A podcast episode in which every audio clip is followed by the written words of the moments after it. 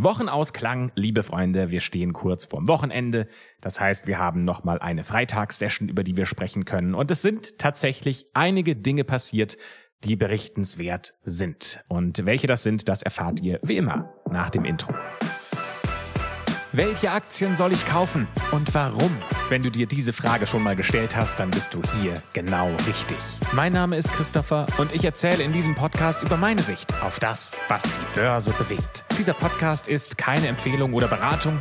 Ich spreche nur darüber, wie ich den Markt sehe. Viel Spaß mit dieser Folge. Und für mich war das ein Tag, an dem ich eher entspannt reingegangen bin, beziehungsweise die ganze Woche war ein bisschen entspannt. Ihr wisst, ich bin gerade mit meinem Podcast Schwarze Akte auf Tour und da versuche ich jetzt nicht ganz so aggressiv in meine Trades reinzuspringen. Hatte diese Woche dennoch ein oder zwei, ähm, von denen ich euch erzählen werde. Das habe ich in der gestrigen Folge nicht gemacht. Es waren allesamt kleine Verluste, beziehungsweise schon fast mittelgroße Verluste die passieren und in der aktuellen Phase ist es auch sehr schwierig, eine gute Richtung vorherzusehen, beziehungsweise sehr selbstbewusst mit seinen Trades zu sein. Schlicht und ergreifend, weil es wahnsinnig choppy da draußen ist. Du wirst eigentlich in egal welche Richtung du tradest ständig ausgestoppt, weil der Markt sich dann doch umentscheidet und sagt, hey, ich sehe gerade bärisch aus, na, aber dann äh, gucken wir doch mal, dass die Gap Down äh, wieder aufgekauft wird und ich einen Breakout-Versuch starte. Oh, hat hier jemand Breakout-Versuch gesagt? Nein, das Ganze geht jetzt wieder in die andere Richtung. Und da wurde ich ein, zwei Mal auf dem falschen Fuß erwischt. Macht aber nichts. Das ist Trading. Das ist das Risiko, das wir eingehen, wenn wir in Aktien investieren. Und ich kann euch hier zwei meiner Trades nennen, die ich getätigt habe, ähm, beziehungsweise zwei Ticker. Das eine war der Ticker Boil, B-O-I-L. Ich hatte nach dem Gap Up am 6.6. gedacht, dass es hier mit Continuation weitergehen würde. Das war ein sehr schönes Flag-Pattern. Für mich eigentlich schon. Ich würde mal vier von fünf Sternen mindestens äh, darauf geben. Das hatte eine schön lange äh, Konsolidierungsphase, hatte dann seinen Breakout und meine Vermutung war, da wird es jetzt weitergehen. Hat es aber nicht. Es hat mich tatsächlich schon am 6.6. selbst ausgestoppt, denn der Tag hatte erst seinen Breakout-Versuch kam dann aber wieder zurück zum Tief des Tages und hat das durchbrochen. Das war für mich der Zeitpunkt dann, äh, diesen Trade zu beenden. Und hatte dann aber in, im Nachmittag äh, wieder ein Run-Up und äh, hat neue Hochs erzielt. Da war ich dann aber schon nicht mehr drin. Das war mein erster kleinerer Verlust. Da hatte ich dann aber noch nicht genug vom Ticker ähm, und hatte gedacht, okay, also wenn äh, am 6.6. die Abendsession stark war, dann können wir am 7.6. am nächsten Tag vielleicht mit einer starken Morgensession und ein bisschen Continuation rechnen. Das äh, hat aber auch nur zu einem sehr gewissen Grad funktioniert und hat mich auch wieder ziemlich schnell ausgestoppt. Und äh, so hatte ich innerhalb von wenigen Tagen zwei kleinere Verluste auf dem gleichen Ticker. Hab ihn dann am Tag darauf nicht mehr getradet. Äh, da ist nämlich dann Boyle und das könnt ihr euch mal auf einer Chart-Software, zum Beispiel TradingView, anschauen. Das war ein ziemlich fieser Breakout. Ich hatte ungefähr bei, lass es 135 Dollar jeweils meine Shares gekauft und hatte gedacht, von dort aus könnte es weitergehen. Dann aber am 8.6. kam Boyle bis auf 140 Dollar, 140,50 um genau zu sein, nur um dann in einem extrem fiesen Breakdown After Hours zu fallen auf 107 Dollar. Das war ein fast 15-prozentiger Verlust auf den Tag. Und da war ich ehrlicherweise schon ziemlich froh, dass ich nicht drin war, auch wenn ich mich anfangs sehr geärgert habe, dass ich äh, die Aktie nicht weiter gehalten habe, sondern zweimal ausgestoppt wurde. Denn da hätte ich natürlich auch einen netten kleinen Gewinn mitnehmen können oder eigentlich ja sogar einen, einen relativ guten Gewinn, wenn ich von meiner Ursprungsposition ausgehe. Das wären nämlich ungefähr neun, fast zehn Prozent gewesen. Da habe ich mir erstmal ziemlich in den Hintern gebissen, dass ich da ausgestoppt wurde. Aber rückblickend ist das dann äh, vielleicht gar nicht mal so verkehrt gewesen. So habe ich eben auf diesen Ticker einen kleinen Verlust gehabt. Das andere, was ich getradet habe, war der TQQQ, der dreifach gehebelte Nasdaq. Da muss man halt mit klarkommen, dass der super volatil ist. Der ist halt dreifach gehebelt und genau das will man ja damit erreichen. Also man will ja diese Volatilität haben. Und ich hatte es zweimal probiert, einmal auf der Short-Side am 7.6. Da hatte nämlich der TQQQ einen Breakdown, eine Gap Down. Und ich habe gedacht, okay, da könnte es eine Continuation geben, wenn jetzt diese Gap Down kommt. Das ist ein starkes Signal für Schwäche. Und möglicherweise kommen wir jetzt eben wieder auf die Tiefs, die wir vor ein paar Tagen beziehungsweise schon ein paar Wochen hatten und testen die erneut. Das ist aber nicht passiert. Am gleichen Tag ist diese Gap Down gefüllt worden. Sprich, wir haben diese Gap geschlossen zu den Vortagen. Und es war sogar so stark, dass wir fast das Hoch des vorhergehenden Tages erreicht haben. Dieses Hoch des vorhergehenden Tages wurde dann am 8.6. erreicht. Das war dann beim TQQQ ungefähr beim Level von fast 34 Dollar. Und da habe ich gedacht, okay, also wenn wir so einen starken Tag haben, wenn wir diese Gap so stark recovern und wir am Hoch des vorhergehenden Tages kratzen, dann gehe ich long und habe auch dort in diesem Trade verloren gehabt. Das war schon ein eher empfindlicherer Trade, sage ich mal, weil ich da auch mit einer relativ großen Share Size drin war. Aber das ist gerade the name of the game. Ja, also wir sind äh, sehr choppy, sowohl auf der Long- als auch auf der Short-Seite und haben gerade kein gutes Follow-through, egal auf welche Richtung.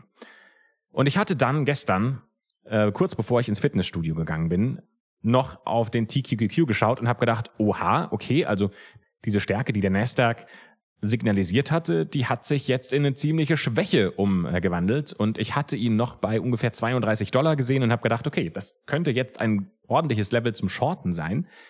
Hab's aber nicht gemacht, weil ich gedacht habe, so okay, also der Nasdaq hat mich jetzt äh, einmal ausgetrickst äh, auf die Short-Side, einmal ausgetrickst auf die Long-Side und jetzt nochmal ausgetrickst zu werden, nee, nee, nee, das tue ich mir nicht an.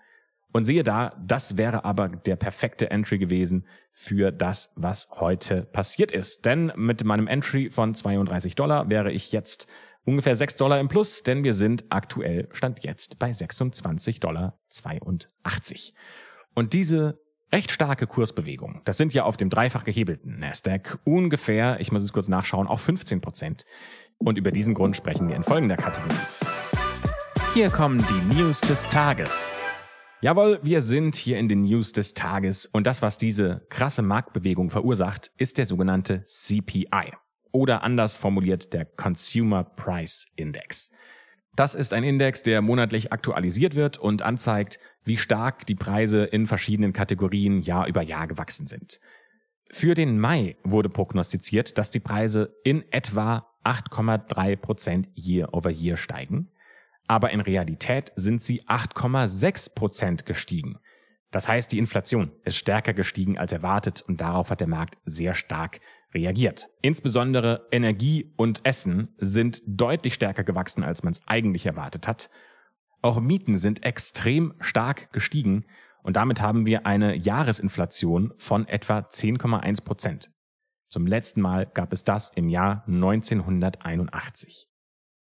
Und ich habe in einem Artikel eine Meinung von einem Experten gelesen, der sagt, immer dann, wenn dieser Consumer Price Index in einer bestimmten Kategorie deutlich ansteigt, bedeutet das, dass diese Rieseninflation, die wir gerade haben, deutlich länger dauern wird und dass die Fed, also die Federal Reserve, sehr wahrscheinlich die Zinsen immer weiter und immer weiter steigen lässt.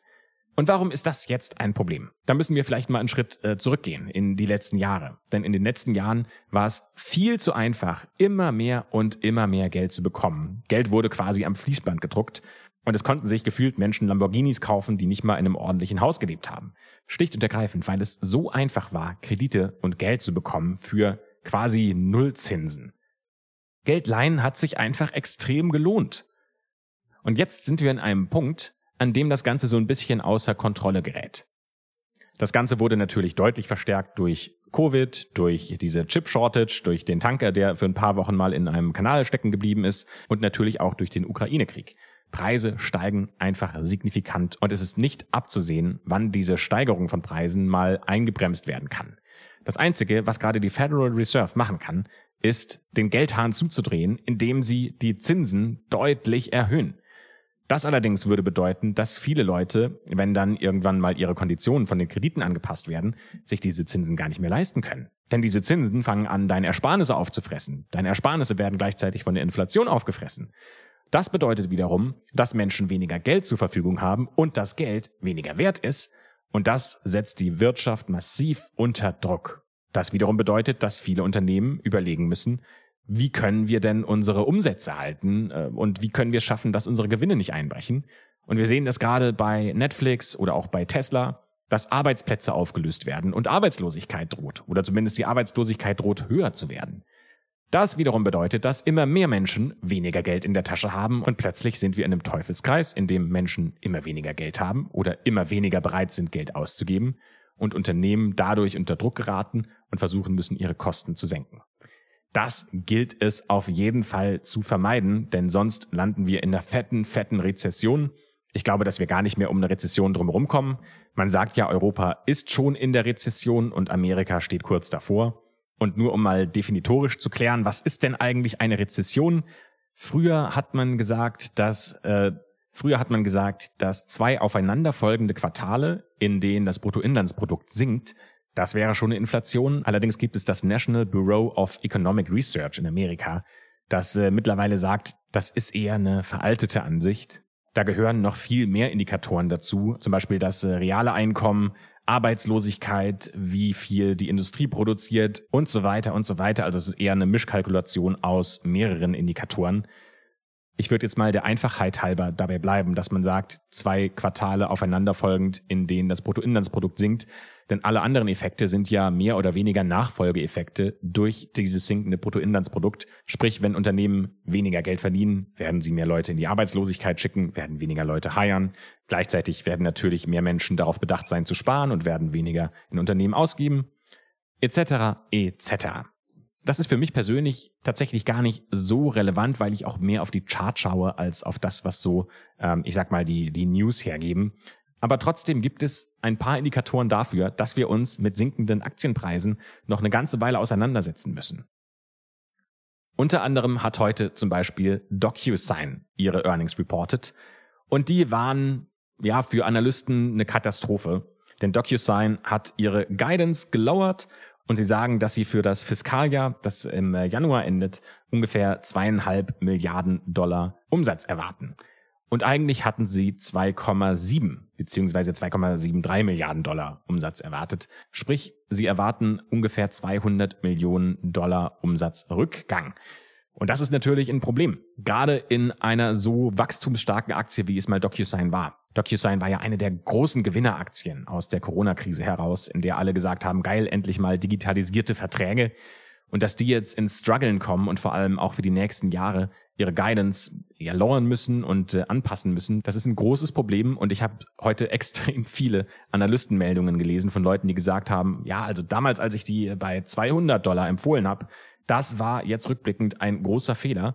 Und mittlerweile muss man den Leuten echt recht geben, denn DocuSign steht bei 66 Dollar mittlerweile, also von diesen 200 Dollar oder auch 340, die sie mal gekostet haben, sind jetzt 75 Prozent einfach verschwunden. Beziehungsweise die Aktie ist nur noch ein Viertel wert dessen, was sie mal war.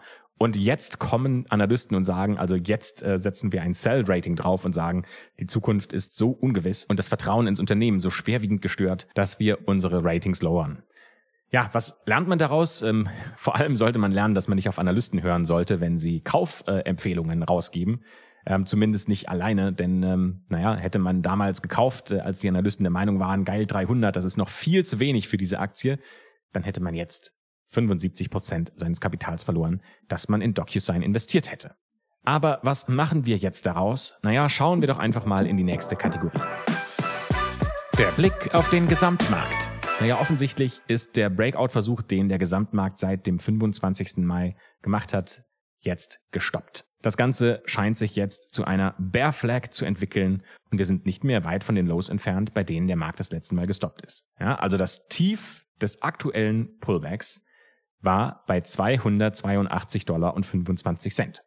Aktuell sind wir bei 288 Dollar. Wir haben also noch so zwei bis drei Prozent Luft im Gesamtmarkt und dann äh, haben wir dieses Tief erreicht. Ich persönlich, wenn ich jetzt mal meinen Wunsch äußern dürfte, würde mir wünschen, dass wir tatsächlich jetzt mal mit richtig Geschwindigkeit und Karacho und dass der Gesamtmarkt mal so richtig fies crasht. Ich wünsche mir, aus meiner persönlichen Tradingbrille, dass jetzt Leute mal endlich richtig Angst haben, dass der Aktienmarkt ihr ganzes Kapital vernichtet. Nicht, weil ich mir wünsche, dass von irgendjemandem das Kapital vernichtet wird. Auf gar keinen Fall. Ich wünsche mir eher das Gegenteil, dass alle Leute sehr viel Geld mit Aktien verdienen können. Aber weil ich glaube, bis dieser Punkt nicht erfüllt ist und wir so einen langsamen und, und stetigen Rückgang haben, wird es schwer, dass Aktien wieder Stärke zeigen. Aber wenn wir mal so einen richtigen Kracher haben, so einen richtigen Bums runter auf, sagen wir mal 260 Dollar, da sind wir ungefähr noch so 10 Prozent von entfernt, dann kann ich mir vorstellen, dass wir wieder mal ein bisschen Stärke bekommen, dass Aktien auch mal wieder steigen können. Und warum habe ich jetzt 260 äh, Dollar gesagt? Habe ich mir die irgendwo aus den Fingern gezogen und habe ich vielleicht irgendwo in meine Zauberkugel geschaut? Nein, natürlich nicht. Ich habe einfach nur die Chart analysiert und diese 260, das ist die 200 Wochenlinie des QQQs, des Nasdaqs, Die hatten wir zuletzt im, jetzt muss ich einmal kurz nachschauen, einmal im März 2020 zuletzt getestet und dann zuvor im April 2019, März, April 2019. Also das war so der äh, Corona-Dip. Und äh, beide Male hat der Markt diese Level sehr, sehr gut gehalten. Beide Male wurden die mit extremer Geschwindigkeit erreicht und haben dann aber sehr schnell innerhalb weniger Wochen und Monate für komplett neue Hochs gesorgt und für neue ähm, Jubelstimmung an den Märkten. Und ich kann mir vorstellen, natürlich keine Garantie, aber ich kann mir vorstellen, dass genau das auch wieder passieren könnte, wenn wir mal wieder auf diese 200-Wochen-Linie zurückkommen. Und die ist aktuell, ich sage es euch jetzt ganz genau, bei 262 Dollar und 63 Cent. Diese Area wünsche ich mir und dann kann ich mir vorstellen, da auch wieder ein bisschen aggressiver zu werden. Sollten wir diese Area nicht halten, sollten wir unter die 200-Wochen-Linie fallen und da auch, ich sag mal, bleiben dann kann das richtig eklig werden. Dann brauchen wir mit Sicherheit eine ganze Weile, bis wir da wieder durchkommen. Ich schaue jetzt gerade mal, wie das aussah aus dem 2000er Crash beziehungsweise aus der Dotcom-Bubble. Da haben wir in etwa vier Jahre gebraucht, bis wir diese Tiefs auch nur annähernd wieder überwunden hatten und wir wieder über die 200-Wochen-Linie gekommen sind. Das heißt, da hätten wir ein paar Jahre, in denen Trading und äh, Aktien richtig schwierig sind. Und alle, die jetzt noch investiert sind, die werden noch Augen machen, wenn sie mal feststellen, dass ihr heißgeliebtes PayPal oder welche Aktien auch immer man gerade gekauft hat, dass die nur noch zehn Prozent von dem Wert sind, wofür man sie eigentlich mal gekauft hatte. Ja, also den Pain, den würde ich uns allen gerne ersparen. Von daher hoffe ich, dass wir jetzt ein bisschen Geschwindigkeit im Downtrend bekommen und dann einen schnellen Bounce. Das wäre meine perfekte Welt. Ob wir das bekommen, das steht in den Sternen, aber zumindest wäre das mein großer Wunsch. Und damit beende ich diese Folge. Vielen Dank fürs Zuhören und bis zum nächsten Mal.